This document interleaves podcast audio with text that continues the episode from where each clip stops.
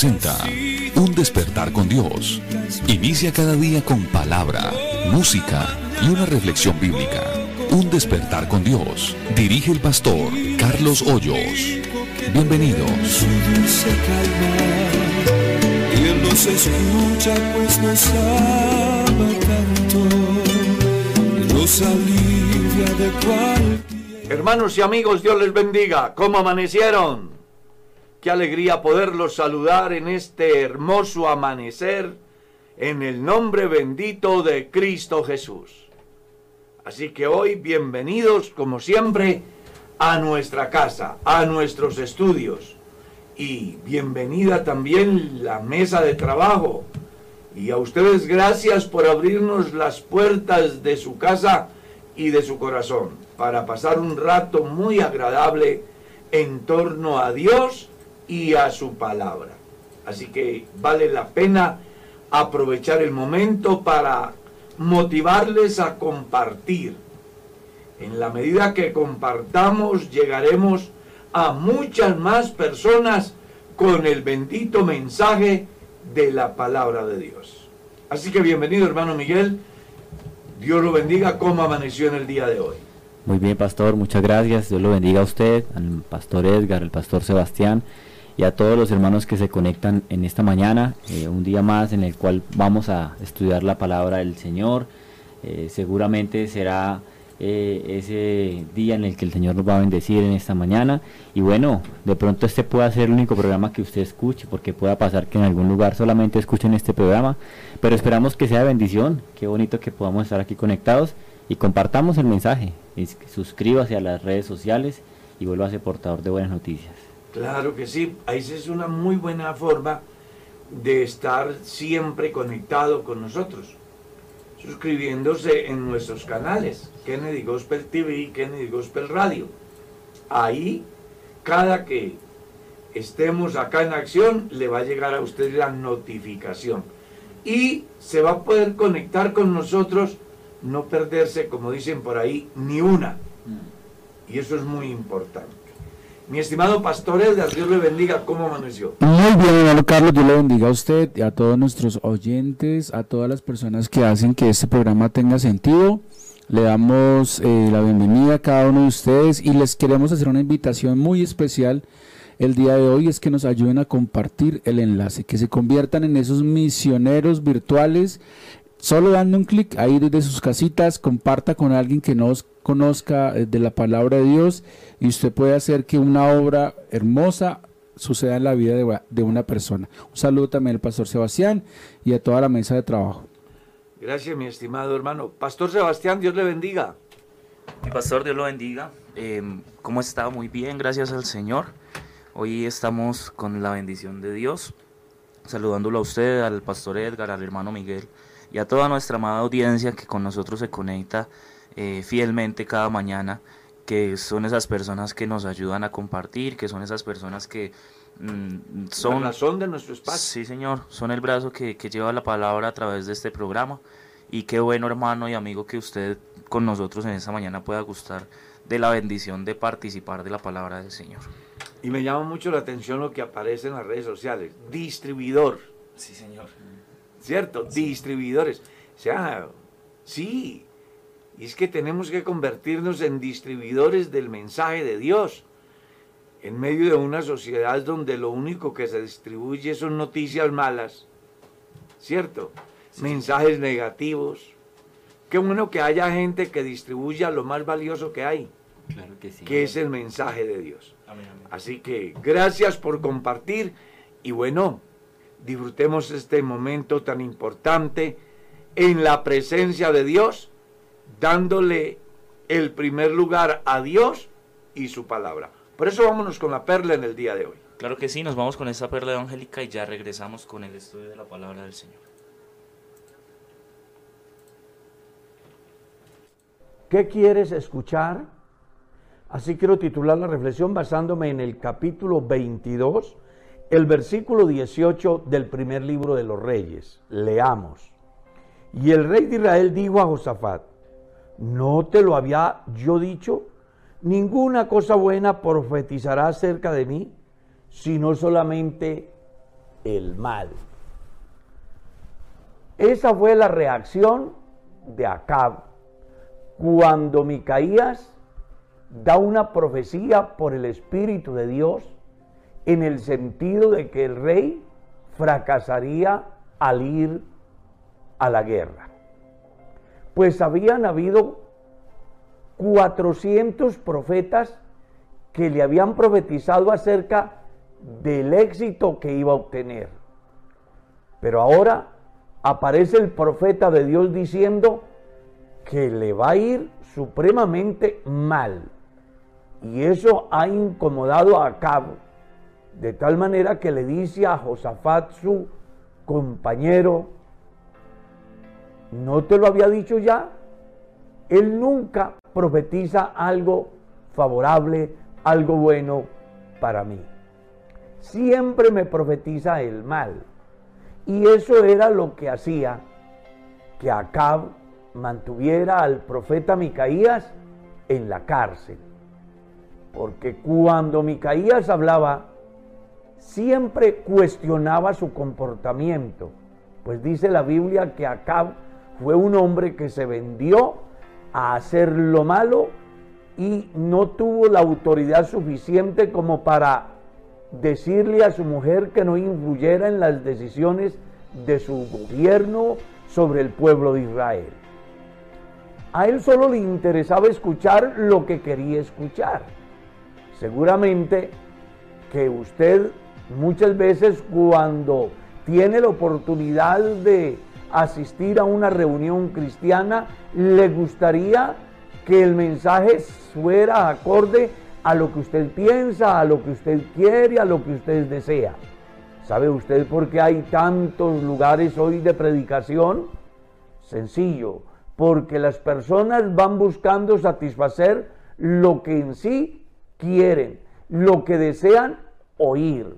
La gente quiere oír de prosperidad, la gente quiere escuchar de cero fracasos, la gente solamente está interesada en oír palabras que les generen un futuro lleno de éxito, de bienestar, pero no están dispuestos a escuchar a Dios cuando les confronta y les denuncia el pecado. ¿Sabe usted que en los días de Juan el Bautista, Herodes se sentía incómodo porque Juan le decía que no estaba bien que estuviese conviviendo con la mujer de su hermano? Claro, a él le hubiera gustado más bien un aplauso por ese comportamiento. Y Ananías y Sabira seguro que les hubiera agradado sobremanera un elogio de parte del apóstol por su mal actitud. Pero con Dios es diferente. Él simplemente dice lo que tiene que decir. En los días de Juan el Bautista, cuando las multitudes venían a ser bautizadas por él, él les decía, oh generación de víboras, ¿quién os enseñó a huir de la ira venidera? Haced pues frutos dignos de un verdadero arrepentimiento. ¿Cree usted que eso era lo que querían escuchar aquellas multitudes? Piensa que cuando Jesús en el capítulo 23 del Santo Evangelio, según San Mateo, censura de una manera amplia la actitud de los fariseos, ¿usted cree que ellos querían escuchar aquel tema tan serio que afectaba su forma de vida y su manera de profesar lo que ellos decían que era su fe. Por supuesto que ellos no querían escuchar algo tan serio y tan claro. Les interesaba ser elogiados, aplaudidos, reconocidos.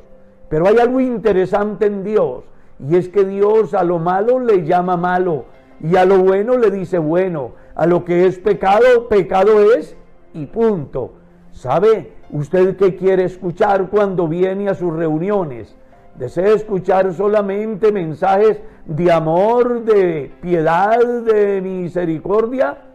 ¿O también le gustaría escuchar cuando Dios le amoneste, le corriga, le exhorte y le haga saber la condición de su propia vida que en el seguir de esa manera lo más seguro es que te vas a perder. Pues Dios está interesado en que escuches la verdad. Y esa verdad es que creas de todo corazón que Jesucristo es la única esperanza, que necesitas arrepentirte y cambiar de actitud, volverte a Dios, dejar de hacer lo malo, comenzar a hacer lo bueno y seguirle. Por eso te hago una pregunta al final. ¿Qué quieres escuchar? ¿Solo elogios o que también Dios te confronte y te haga saber la verdad?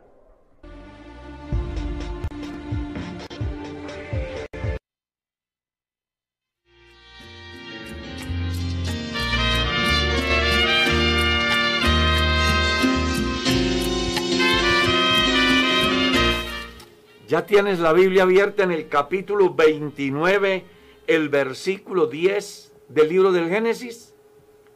Papel y lápiz porque usted aquí, sin duda alguna, algo interesante va a encontrar.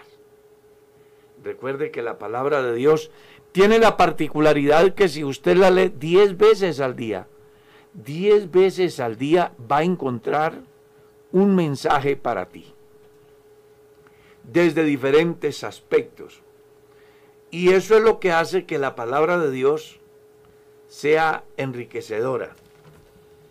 Eso es lo que permite que los cristianos cada día amemos más a Dios. Porque cuanto más leamos la palabra de Dios, más mensaje de Dios encontramos para nosotros. Mi estimado Pastor Edgar. Vamos a leer del verso 10 al verso 35 y vamos a leerlo con toda la puntuación del caso y la pausa necesaria como para que las personas vayan refrescando la memoria y traten de entender el mensaje. Y luego comenzamos a analizar texto por texto, ¿le parece? Sí, señor. Dice la palabra de Dios. Y sucedió que cuando Jacob vio a Raquel, hija de Labán, hermano de su madre, y las ovejas de Labán, el hermano de su madre, se acercó Jacob y removió la piedra de la boca del pozo, y abrevó el rebaño de Labán, hermano de su madre. Y Jacob besó a Raquel, y alzó su voz y lloró. Y Jacob dijo a Raquel que él era hermano de su padre, y que era hijo de Rebeca, y ella corrió y dio las nuevas a su padre. Así que oyó Labán las nuevas de Jacob, hijo de su hermana, corrió a recibirlo y lo abrazó, lo besó y lo trajo a su casa. Y él contó a Labán todas estas cosas. Y Labán le dijo, ciertamente hueso mío y carne mía eres. Y estuvo con él durante un mes. Entonces Labán, perdón, entonces dijo Labán a Jacob, por ser tú mi hermano, ¿me servirás de balde? Dime cuál será tu salario. Y Labán tenía dos hijas. El nombre de la mayor era Lea y el nombre de la menor Raquel. Y los ojos de Lea eran delicados, pero Raquel era de lindo semblante y de hermoso parecer. Y Jacob amó a Raquel y dijo, yo te serviré siete años por Raquel, tu hija menor. Y Labán respondió, mejor es que te la dé a ti y no que la dé a otro hombre, quédate conmigo. Así sirvió Jacob por Raquel siete años y le parecieron como pocos días porque la amaba. Entonces dijo Jacob a Labán, dame mi mujer, porque mi tiempo se ha cumplido para unirme a ella. Entonces Labán juntó a todos los varones de aquel lugar e hizo banquete y sucedió que en la noche tomó a Lea su hija, y se la trajo, y él se llegó a ella. Y dio Labán su sierva Silpa a su hija Lea por criada. Venida la mañana, he aquí que era Lea, y Jacob dijo a Labán, ¿por qué es esto que me has hecho? No te he servido por Raquel. ¿No te he servido por Raquel? ¿Por qué pues me has engañado? Y Labán respondió, no se hace así en nuestro lugar, que se dé la menor antes de la mayor. Cumple la semana de esta y se te dará también la otra por el servicio que hagas conmigo otros siete años. E hizo Jacob así. Y cumplió la semana de aquella y él le dio a Raquel su hija por mujer. Y dio Labán a Raquel su hija, su sierva Bila, por criada. Y se llegó también a Raquel y la amó también más que a Lea, y sirvió a Labán otros siete años. Vio Jehová que Lea era menospreciada, y le dio hijos, pero Raquel era estéril, y concibió Lea y dio a luz un hijo, y llamó su nombre Rubén, porque dijo, ha mirado Jehová mi aflicción, ahora por tanto me amará mi marido. Concibió otra vez y dio a luz un hijo, y dijo, por cuanto oyó Jehová que yo era menospreciada, me ha dado también este, y llamó su nombre Simeón. Y concibió otra vez y dio a luz un hijo, y dijo, ahora este, esta vez me unirá a mi marido conmigo, porque le he dado a luz tres hijos, por tanto llamó su nombre Leví. Concibió otra vez y dio a luz un hijo, y dijo, esta vez alabaré a Jehová. Por esto llamó su nombre Judá, hijo de dar a luz. Estaba mirando yo el pasaje y hay varias cosas muy interesantes. Hacia grandes rasgos uno pudiera decir que Jacob siempre era como aceleradito, ¿no?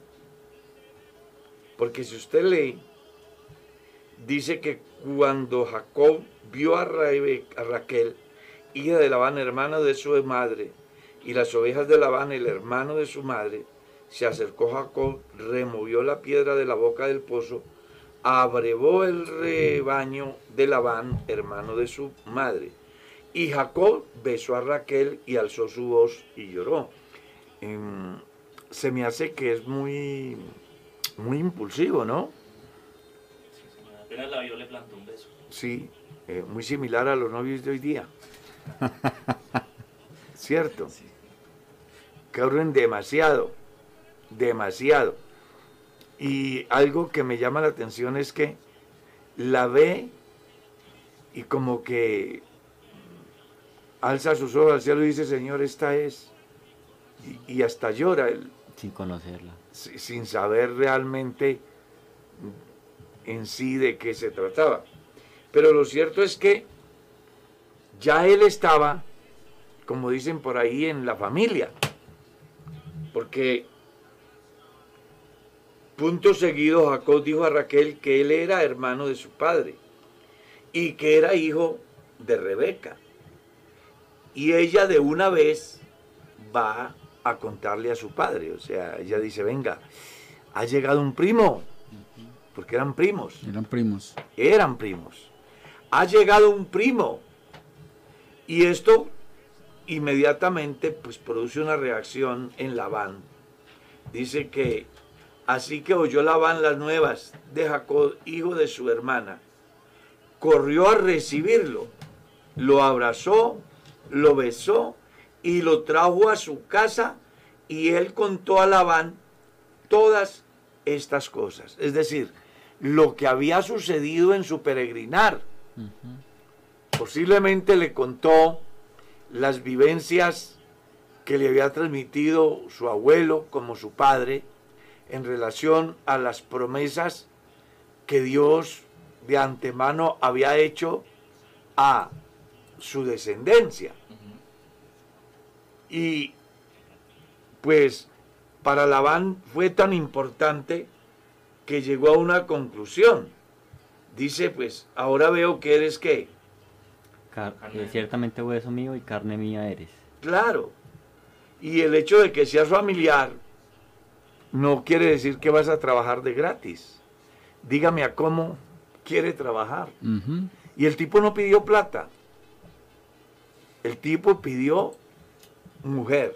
Y, hermano Carlos, y digamos que uno lee ese pasaje y piensa, pues la era como buena gente, ¿no? Porque le quería pagar. Pero realmente lo que le estaba dando era como su, puesto. Usted quiere quedar aquí, pues le toca trabajar y le toca hacer ser mi, mi sirviente y yo le voy a dar un sueldo a usted y usted va a vivir como tal. Y Jacob, pues, eh, era hijo de un hombre muy poderoso, porque Isaac fue un hombre poderoso, era rico, tenía platica eh, y no estaba acostumbrado, yo imagino, sí es- sabía hacer, pero era como Él el... era reposado, él era un varón Sí, reposado. era el hijo de, hijo de papi y mami que, que hacía cosas, pero no era un sirviente. Y le tocó aprender.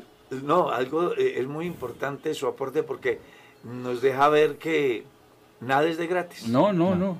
Ese cuento de que todo tiene que ser gratis y si yo hacer nada, eso no funciona. y que se separa lo que es la familia del- Claro. del, deber de trabajar o que a veces suele pasar también trayéndolo en un contexto de la iglesia que pensando los hermanos que trabajan con un jefe que es de la iglesia van a tener un trato muy especial que no se les va a exigir como un empleado normal algo parecido pasa acá en la familia no Eh, usted es familiar mío pero va a tener que trabajar y cumplir un deber como empleado Usted va a ser mi sirviente, le voy a pagar. O sea, aquí no vino a hacer pereza. Sí, lo, lo- lo ubicó en el sitio donde iba a estar es los que próximos que siete llevaba años. un mes ahí. Sí, Sí, claro. ya era, Es ya que ya una visita de un mes. más de dos semanas ya comiendo ahí y tomando caldo de ojo, como dicen por ahí. El tipo ahí en la casa solo mirando a... Mirando las, las, las niñas de la casa. Ya, ya, y dice, no, no, no. Ustedes, eh, sí, familia y todo, pero, pero hay que trabajar. Mi esposa tiene un dicho muy interesante. Ella dice, vea, si uno va a visitar a alguien, un día o dos días es la visita, pero ya una semana, dos semanas o más, eso ya la gente comienza Claro. como a decir, venga, está grande la obligación. Sí, claro. Y parece que eso tiene una connotación bíblica. Aquí encontramos a Labán en esas. Ya llevas un mes aquí. Venga, eres hueso de mi hueso y carne de mi carne, pero, pero hay que trabajar. Sí, señor. Hay que trabajar. Ahora necesito saber por cuánto va a trabajar.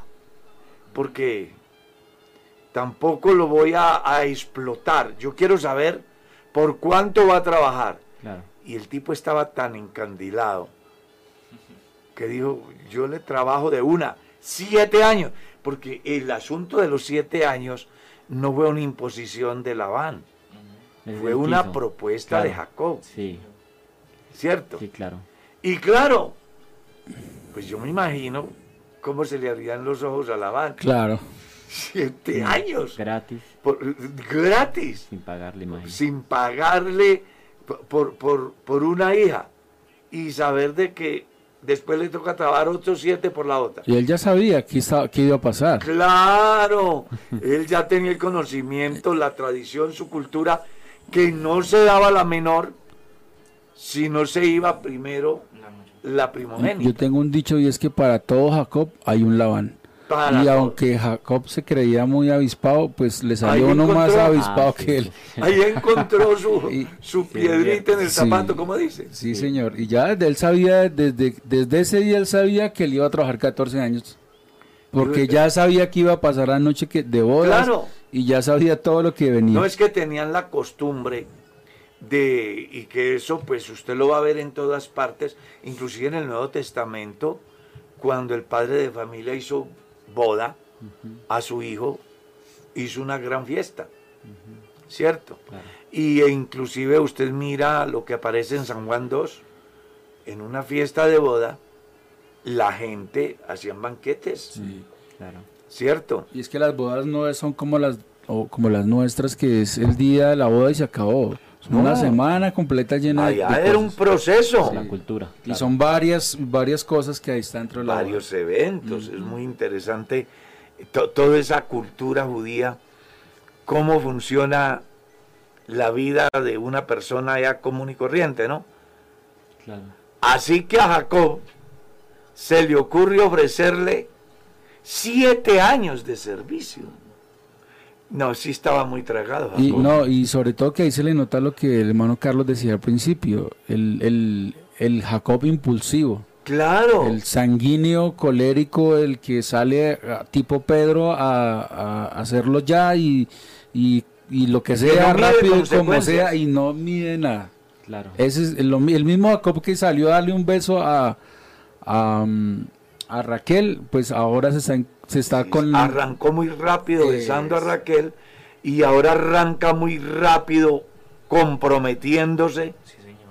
¿Mm? Siete años. Pero lo más tremendo es que trabaja siete años y dice le parecieron cortos porque amaba. Amaba. Todo por amor. Como pocos días. Tremendo. Tremendo, ¿no? Siete años. Claro. No, yo no me aguanto un yerno de esos eh, de novio ahí de mi hija, pues siete años. No, y, y- y que dijo de pronto, son siete años a los que me voy a entregar y me la van a dar ya, pero es que no se imaginó que iba a pagar 14 años por, Claro. por la mujer que amaba. No, y, y que me llama mucho la atención todo este, como dicen por ahí, todo este rollo, porque siete años para que le entreguen su sueño, su, por lo que trabajó. Claro. Y enseguida mm, les ocurra algo bien interesante, porque Jacob no estaba en sano juicio. Jacob no estaba en su sentido cabal cuando le llevaron a, a Lea de noche. El tipo estaba bajo los efectos del, del- del alcohol, del vino. Claro. Había habido un banquete, Sí, porque claro. no puede ser No puede identificar. claro. no puede ser que no alcance yo a establecer siquiera la diferencia en la voz de la persona. La contextura de la mujer también. es- Claro, el tipo estaba, era...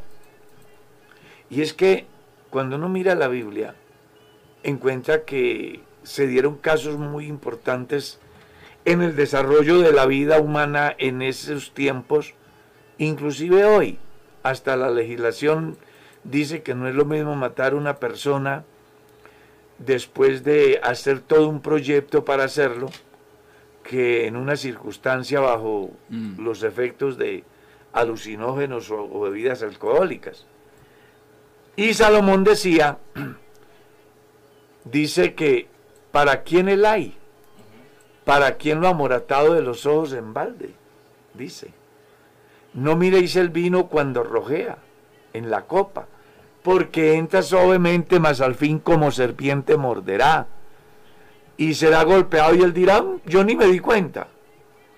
Y ese fenómeno lo vivió Noé. Cuando Noé sale del arca, le da por consumir mosto en abundancia y el tipo perdió el control Claro. de tal forma que se desnudó en la tienda. Y el caso de Lot, como las hijas le dan vino a tal estado que se acuestan con él y ya ustedes saben qué pasó. Y lo tremendo es que se levantaba y él no se daba cuenta de qué había pasado. Sí, señor. Una, una, una lesión muy importante para los que dicen que beber no es malo Mm, El alcohol. que no consumir bebidas alcohólicas no es mala.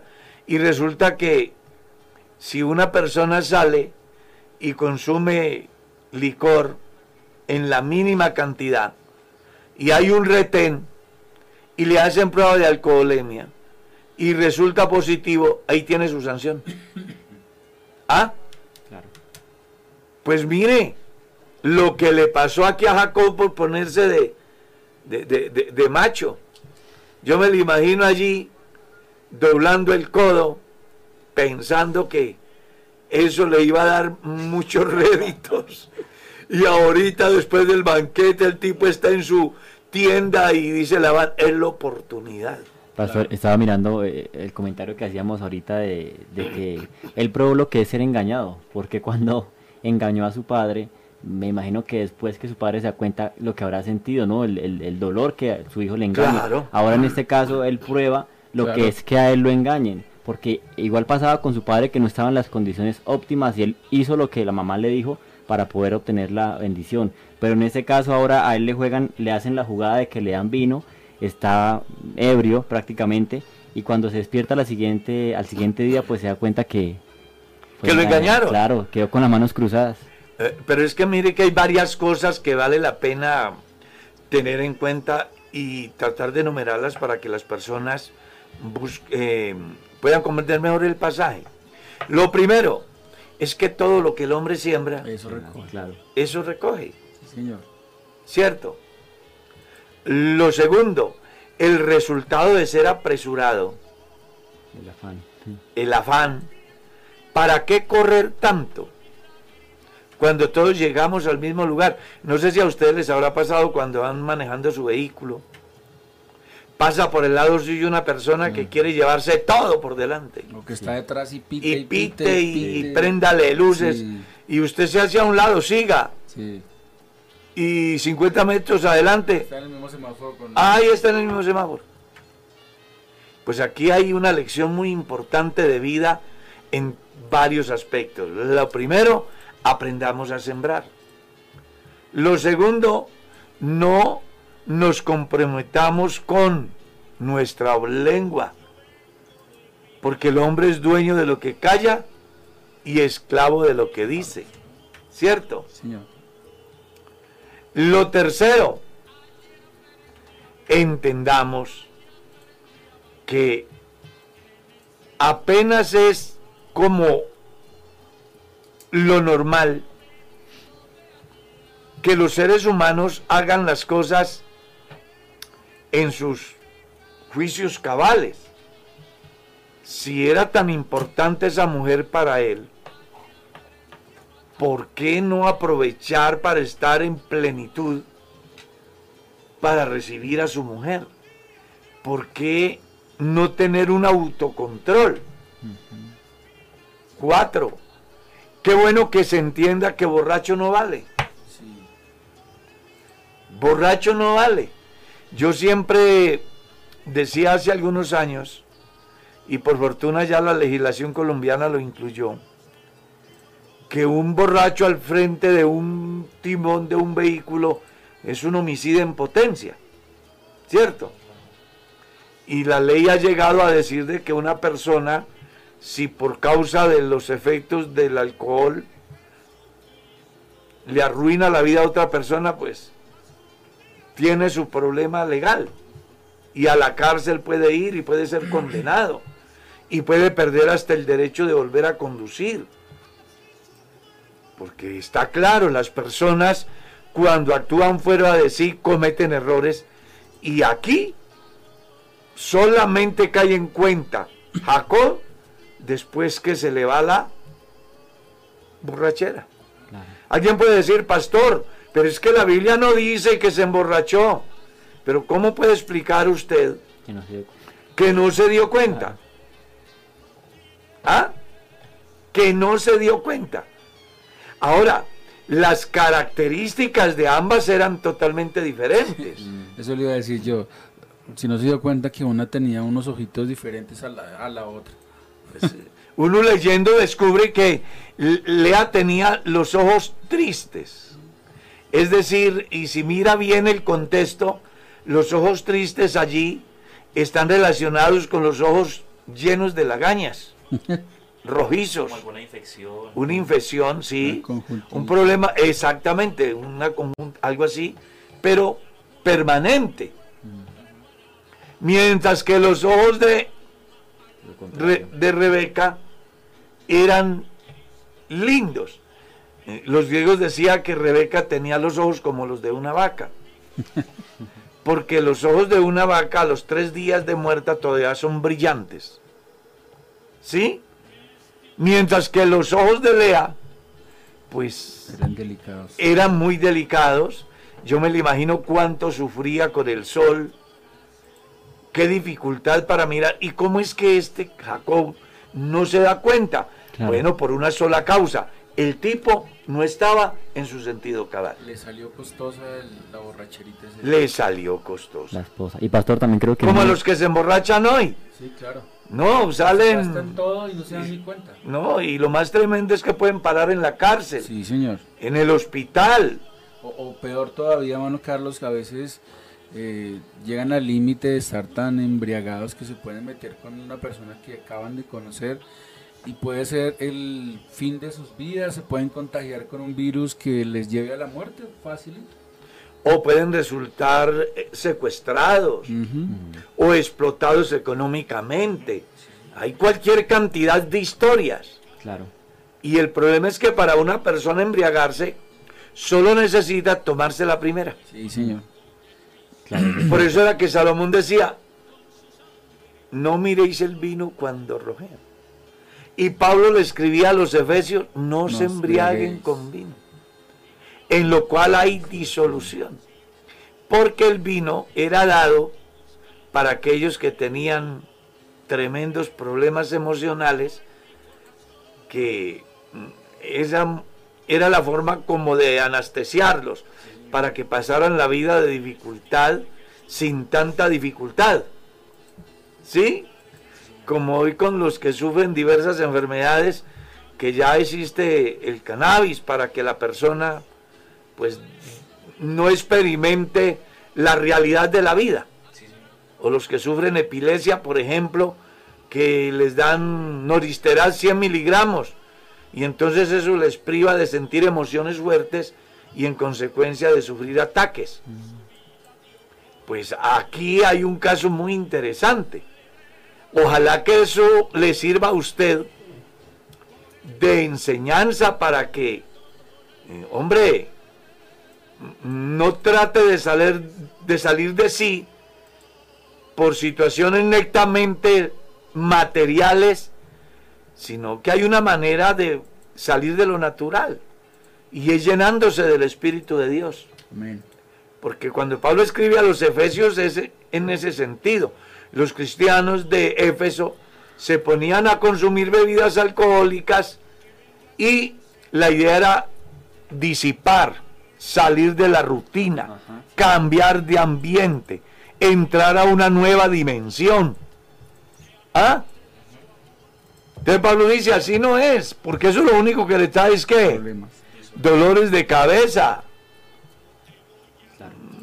desprestigio, les trae relajamiento en sus estómagos y los va a poner a, a, tener actitudes que como dicen por ahí, las actitudes del borracho son las del mico, son las de el león y son las del cerdo, ¿no?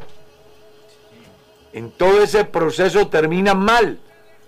Pues aquí a Jacob no le fue para nada bien. Le dieron la que no era y cuando cae en sí, Dice, venga, me engañaron. ¿Qué es esto que me has hecho? ¿Qué es esto que me has hecho? Yo te trabajé. Y yo sí, pero aquí no es la costumbre así. Aquí, si quieres la segunda, te toca trabajar otros siete años. Me, pareció también, pastor, que, eh, Jacob no conoció en nada la cultura, porque ahí inclusive en esa frase que le dice Labán, dice es que aquí no es así, la tradición... No es que él iba de otro lugar. Es lo, que ha pasado con los pastores cuando llega, que él, viene con una mentalidad y los pastores le dicen, no, es que así no es, tenemos que esperar primero esto. Y ahora ha pasado con, la mujer que quiere o que ama o que quiere que sea su esposa. Yo creo que lo correcto que hubiera hecho Jacob es, ¿qué debo hacer para obtener a Raquel? Porque pues es que precisamente ese fue el problema, que él se aceleró, no preguntó Él corrió demasiado. Él, se regaló y yo la necesito y la, lo que tenga que hacer y, por eso yo imagino que fue que pagó más, para que no le fueran a decir que no. Claro. Y, y después sufrir las consecuencias. Y eso nos pasa, a, creo que a todos los seres humanos cuando no tenemos como ese momento de hacer un alto en el camino, mirar las consecuencias, sobrepensar las cosas, le hacemos y no, porque no es que arrancamos a hacer las cosas y, por eso nos estrellamos. Ojalá que aprendamos del escritor consagrado, todo hombre sea pronto para oír, tardo para hablar. A veces uno se apresura demasiado y después a lamentarse, a quejarse. Y ese es un fenómeno que afecta a la mayoría de los humanos. Cuando uno mira, por ejemplo, a Samuel, en el momento en que Dios lo llama para que unja al rey, él corre demasiado. Tan pronto ve al primogénito de Isaí, a este escogido Jehová. ¿Qué tal que Dios no interviniera? ¿Y qué fue lo que dijo Dios? Mm, mm, no corra. No te fijes en su apariencia. No, fijes, no te fijes en la apariencia, ni en lo que está delante. Mm. Porque el hombre mira de una manera muy diferente a como mira Dios. Entonces, aprendamos de esta enseñanza que cuando vamos a dar un paso, tenemos que medir consecuencias. ¿Qué ganamos? ¿Qué perdemos? ¿para qué correr tanto? Para cansarme tan ligero. Porque lo que se le hizo corto, ahora cuando lo han engañado yo me imagino la decepción. Dice, ¿y ahora qué? Pues ¿Cómo será que le dice? ¿Y qué es lo que me has hecho? Yo te trabajé, lo que te dije, y me has engañado. Dice, sí, pero es que aquí no es así como usted piensa. Yo me imagino a Labán decir, ah, ¿usted no sabía? Sí. Ah, yo Bueno. pensé que usted sabía. Yo, claro. Pero no ve que usted Como, se puso de apresurado. claro. Oye, vale la pena que le pongamos cuidado a esto. Y dice, y así sirvió Jacob por Raquel siete años, y le parecieron como pocos días porque la amaba. Entonces dijo Jacob a Labán, dame mi mujer. O sea, ya él decía, tengo derecho, dame mi mujer. ¿Y qué dice la escritura? Bueno, entonces Labán juntó a todos los varones de aquel lugar e hizo banquete. Y sucedió que a la noche tomó a Lea, su hija, y se la trajo, y él se llegó a ella. Y dijo, perdón, y dio Labán su sierva Silpa a su hija Lea por criada. Y venida la mañana, si en ese tiempo no había la lamparita, No. ¿Cierto? En el campo no. No, pues imagínate. Venía la mañana de aquí que era Lea. Y Jacob dijo a Labán, ¿qué es esto que me has hecho? ¿No te he servido por Raquel? ¿Por qué pues me has engañado? Y Labán respondió, no, se hace así en nuestro lugar. Que se dé la menor antes de la mayor. Cumpla la semana de esta. Sea, el tipo dijo, bueno, hay algo muy importante y es que no puede aspirar aquí a, a que le dé la otra. Primero tiene que estar con esta, cumple la semana con esta, ¿cierto? Y mire lo que sigue diciendo, porque al mirar el pasaje, pues de pronto ah, se da para varias interpretaciones. Por ejemplo, una interpretación es que Jacob sí le entregan a Raquel y después de que se le entregan, trabaja siete años. Ese es como un pensamiento. Otro pensamiento es que el tipo tiene que resignarse con Lea siete años y trabajar esos siete años para poder recibir lo que él quería, que era Raquel, ¿cierto? Y mire lo que dice, no se hace así en nuestro lugar, que se dé la menor antes de la mayor, cumple la semana de esta y se te dará también la otra, por el servicio que hagas conmigo otros siete años. El texto mirándolo desde acá y así detenidamente, parece darnos a entender de que el tipo está con ella siete, la semana y cumplida la semana, le dicen, venga, aquí está la que usted quiere, pero no podrá decir que es suya hasta que trabaje siete años más. E hizo Jacob así y cumplió la semana de aquella. Y él le dio a Raquel su hija por mujer. ¿Cómo le parece? Y mirando uno lo que dicen algunos pensadores como el doctor Escobier, plantea de que no fue que Jacob tuvo que esperar siete años para llegarse a Raquel, sino que trabajó siete años, pero como se dice ya, mm, a ver, en, en- en el lenguaje de nuestra tierra, empeñado, ¿sí?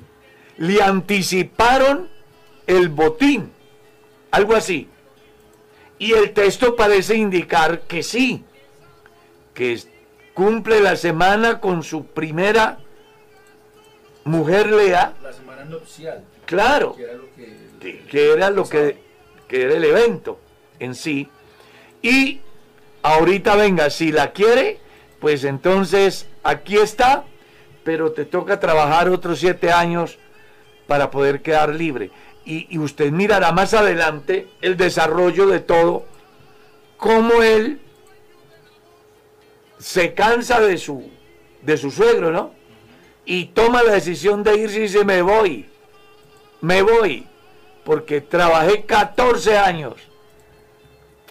Oye, ojalá que nosotros nos demos cuenta cada día de qué manera vamos dando los pasos para que no tengamos estas tremendas decepciones. Y dice, y dio Labán a Raquel su hija, su sierva, Bilha, por criada. Y se llegó también a Raquel y la amó, también más que a Lea, y sirvió a Labán aún otros siete años. El texto sí está diciendo que realmente le entregaron a Raquel mm, antes de que él trabajara los siete, Siete años. años. Trabajó 14 para tener derecho pleno, ¿sí? Pero se le entregaron anticipada. Antecitos. Estaba empeñado siete años. Estaba empeñado siete años. Y vio Jehová que Lea, perdón, y sí, y vio Jehová que Lea era menospreciada y le dio hijos.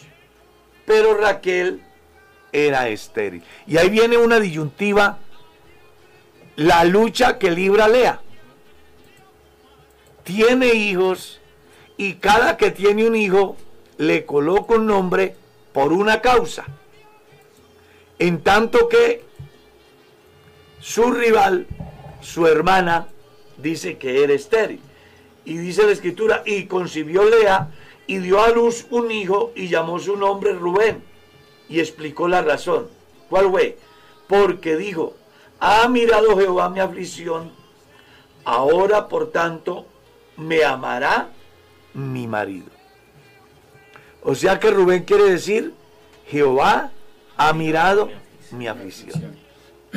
Estaba pensando yo, hermano Carlos, que, que aquí en todo este, en esta telenovela que acabamos de leer, eh, pues hay, hay como personas que son como inocentes de todo lo que está pasando, ¿no? Y una de ellas es Lea.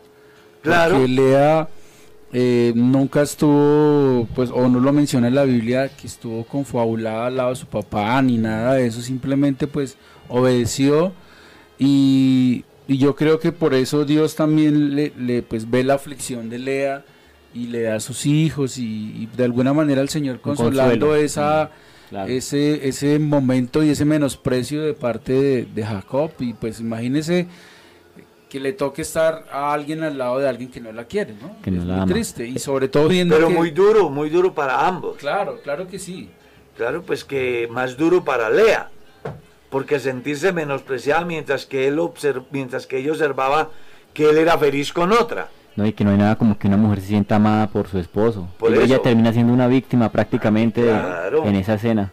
Claro, pues ustedes van a encontrar más adelante en la normatividad, en la reglamentación de la ley, que si un hombre tomaba para sí varias, tenía el deber de tratarlas a todas por, igual. Claro. Y parece que aquí Jacob no lo está haciendo. Entonces, viene un caso muy importante y es que Dios le da hijos y cada que tiene un hijo le da, la razón del nombre por qué. Entonces usted va a mirar que Rubén quiere decir, Jehová ha mirado mi aflicción. Concibió y dio a luz un hijo y puso por nombre, Simeón, el segundo. ¿Cómo es? Simeón es el segundo. O, y hoy- Simeón. ¿Y qué fue lo que dijo? Oyó Jehová Oyó que- Jehová yo era que yo era menospreciada. ¿Ya? Y luego concibe el tercero. Y dio a luz un hijo y llamó a- y dijo, ahora esta vez se unirá mi marido conmigo, porque le he dado a luz un hijo. Tres hijos. Por tanto llamó su nombre sí. Levi. Leví. Hermano Carlos, creo que cada hijo que van haciendo va mostrando el dolor de una mujer que, que anhela ser querida por su esposo, ¿no? que anhela ser amada, que anhela tener como esa, eh, ese placer de, de sentirse Amada. querida. Y, es, y yo imagino el sufrimiento de Lea, ¿no? Es una mujer muy triste realmente. Eh, pues primero... El hombre solo la tiene para placer. Sí, sí No porque más. cada versículo es un hijo nuevo. Eh, y ver cómo él ama a otra mujer, ver cómo la usa, y, yo, y, y uno se pone a pensar, era una mujer triste, una mujer que no era tan bonito parecer, una mujer que se sentía desplazada, una mujer que no se sentía amada. Menospreciada. Entonces- o sea, dice, este hombre no me da el valor Claro, que yo merezco. sí, y aunque amaba, el tipo amaba a Raquel, pues siempre estaba con ella. Pero, pero algo también muy importante es que Dios le da como que esa ayuda porque una mujer que tenía hijos en esa época era una mujer de gran valor. Claro. Cuando, cuando la- en cambio Raquel pasa lo contrario, que no sucede eso. ¿no? La aflicción de Raquel es por otro lado. Porque aunque se siente amada, no puede, No puede tener. hacer feliz a su marido con los hijos. O sea que también hay una lección muy... Aquí hay varias cosas Sí. que vale la pena tener en cuenta. Regla número uno, como la competencia por ser amada. Número dos, tener en cuenta el nombre para los hijos en razón a qué. ¿Cierto? A las circunstancias. Número tres, que la alegría de la una es la tristeza de la otra. No hay felicidad completa. Exactamente. Lo que, lo que decíamos ayer en la enseñanza, ¿no? Mientras que en un lugar hay un problema por una situación, en otro lugar hay otro problema por otra situación similar, pero de diferente postura. Aquí hay mm, tristeza en Lea porque Jacob no la mira como ella debió de ser mirada, como se debió de mirar. Pero la otra sufre su aflicción porque de alguna manera tiene afrenta. Y más en una cultura como esa, donde el ser madre es lo máximo. Si uno lee el Salmo 128, el Salmo 127, el Salmo número 12, el primer libro de Samuel capítulo 1, el caso de Manoa y, y su mujer, de Abraham y su mujer, De Ana. de- por eso, tú uno descubre de que no era nada agradable pasar la vida sin tener hijos. ¿Cierto? El caso de Elizabeth, perdón, sí, de Elizabeth. Entonces uno mira la escritura y, como decía el pastor, no hay felicidad completa. Y eso tiene que hacernos poner los pies en la tierra. Porque cuando lo traemos a nuestro tiempo, no necesariamente está relacionado con tener hijos o no tener, sino que uno encuentra la inconformidad en los cristianos. Los unos porque tienen muchos hijos y los otros porque no tienen. Los unos porque viven en el campo y los otros porque viven en la ciudad. Los unos porque a toda hora tienen que estar estudiando y pueden, y otros que quieren no pueden. Hace, hace poquito vi un caso de, de unos que estaban muy, muy sufridos porque quedaron en embarazo siendo jóvenes. Y otros que perdieron su bebé y estaban muy tristes porque han perdido su niño. Ahí tienen. Es tremendo. Y Jesús lo va a complementar en el Evangelio cuando se pone a mirar la gente y todo lo que él hecho y dice, ¿a qué comparar esta generación? Es decir, no los entiende nadie. Inconforme, el hombre es muy inconforme. Entonces ese es el problema hoy. La gente tiene que aprender a depender de la soberanía de Dios, de la voluntad soberana de Dios. Cuando la gente entienda a Dios y conozca a Dios, aprenderemos de verdad a ser hijos de Dios y a aceptar cualquier situación que sea, conscientes de que dependemos de Dios. Amén. ¿Ya?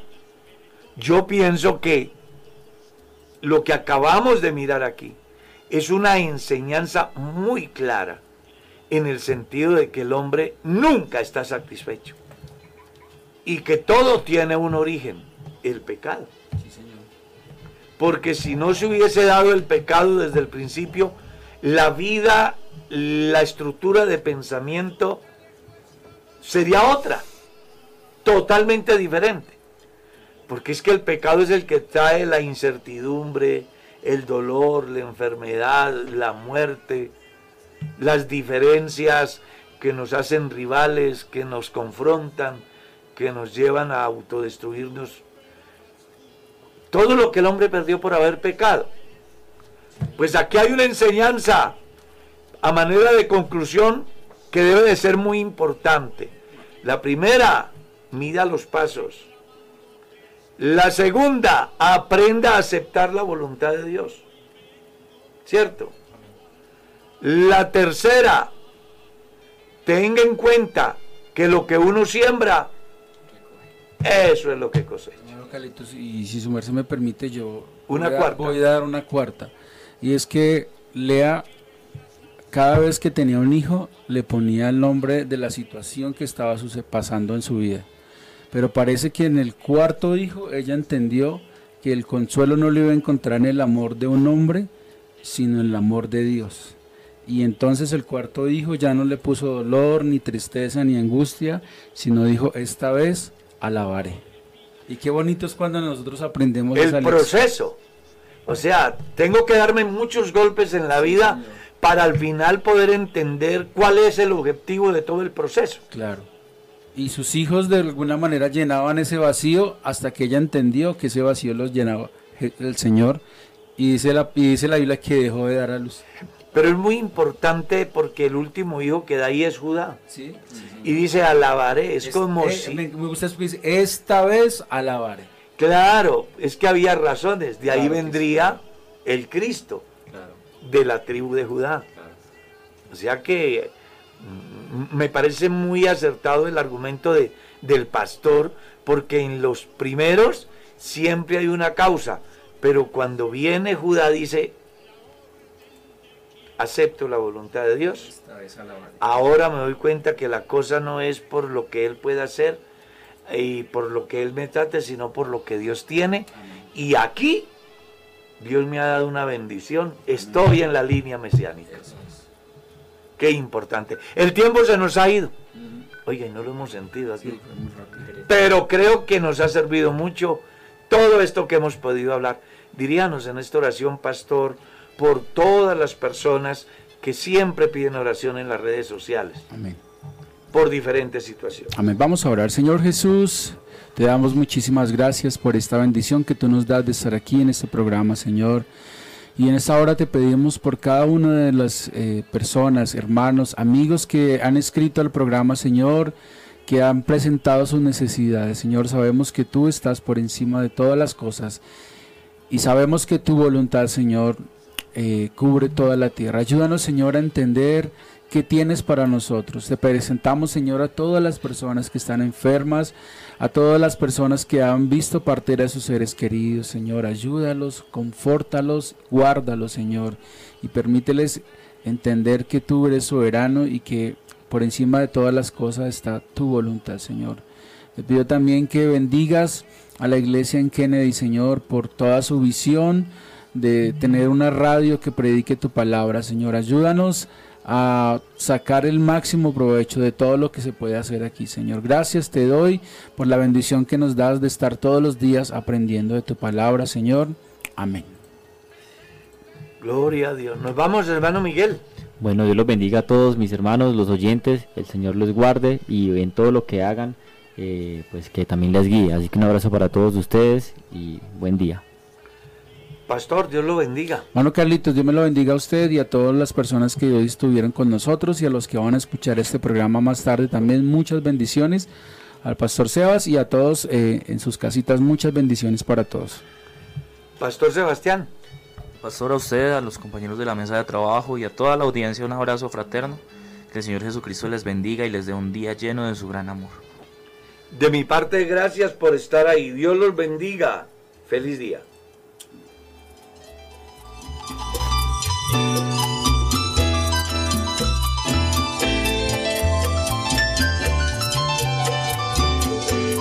Por la mañana yo dirijo mi alabanza. Kennedy Gospel Radio presentó Un despertar con Dios. Inicia cada día con palabra, música y una reflexión bíblica. Los invitamos para que nos sintonice mañana, a esta misma hora y por esta misma emisora.